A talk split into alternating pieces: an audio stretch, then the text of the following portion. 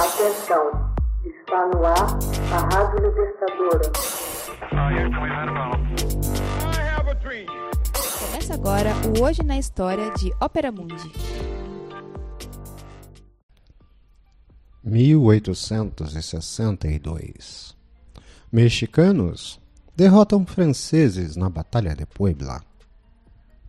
Durante a Guerra Franco-Mexicana, tropas mexicanas reduzidas e pobremente armadas, sob o comando do general Ignacio Zaragoza, derrotaram em 5 de maio de 1862 um exército francês que tentava capturar Puebla de Los Angeles, uma pequena cidade na região centro-oeste do México.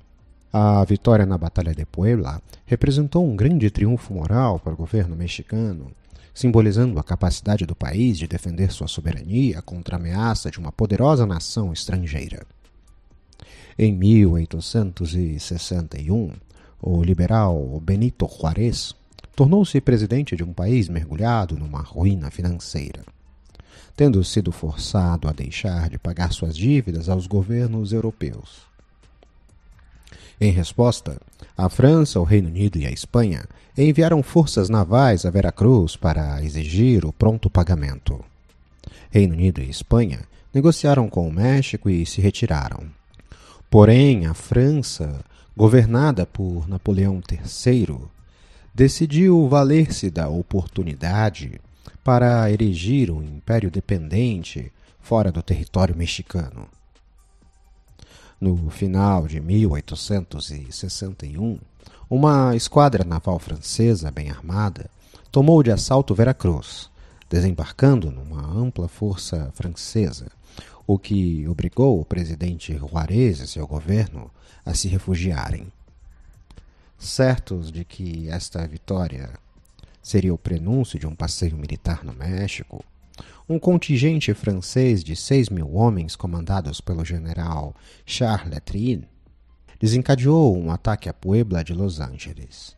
De seu novo quartel-general no norte, Juarez reuniu uma força de gente do povo e enviou a Puebla. Comandados pelo general Zaragoza, os cerca de dois mil mexicanos fortificaram a cidade, preparando-se para a investida dos franceses. No dia 5 de maio de 1862, o general francês conduziu seu exército bem provisionado e municiado e apoiado pela artilharia pesada diante da cidade, começando o assalto pela parte norte do território.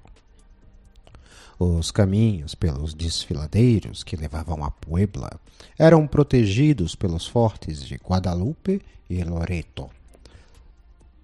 Zaragoza havia ligado os fortes por meio de trincheiras defensivas escavadas através da estrada. O tempo laborava em favor dos mexicanos, pois as chuvas torrenciais tinham transformado o solo em lama diminuindo a mobilidade da artilharia francesa. Seguro da superioridade francesa, o general assumiu que os mexicanos fugiriam de um combate encarniçado. Pelo meio-dia, dirigiu a sua primeira carga. Os mexicanos mantiveram suas posições repelindo os franceses. Os franceses reagruparam-se e efetuaram outras duas cargas, ambas com um desfecho igual ao da primeira. Os mexicanos contra-atacaram. Uma força de indígenas zapotecas e Chaupulco, muitos dos quais armados apenas com machetes, conseguiram romper parte das linhas francesas. Porfírio Dias futuro presidente do México, comandava uma disciplinada companhia de cavalaria, composta por bandidos, que flanqueou os franceses. A batalha durou do raiar do dia até o começo da noite, e quando os franceses finalmente recuaram, deixaram no terreno cerca de 500 soldados mortos contra menos de 100 baixas fatais do lado mexicano. Embora não tivesse sido uma grande vitória estratégica na Guerra Geral contra a França, o triunfo de Zaragoza em Puebla endureceu a resistência mexicana. Seis anos mais tarde, a França teve de se retirar do território azteca.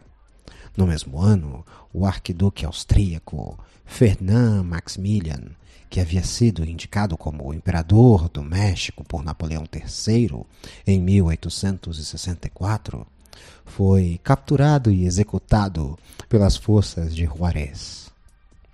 Puebla de Los Angeles, o lugar da histórica vitória de Zaragoza, foi rebatizado como Puebla de Zaragoza em homenagem ao general. Hoje, os mexicanos celebram o aniversário da Batalha de Puebla como 5 de maio, feriado nacional no México. Hoje na história. Texto original Max Altman. Narração José Igor. Edição Ayla Manuele. Você já fez uma assinatura solidária de Opera Mundi? Fortaleça a imprensa independente acesse www.operamundi.com.br/apoio. São muitas opções. Você também pode fazer um Pix usando a chave apoie.operamundi.com.br. Obrigada!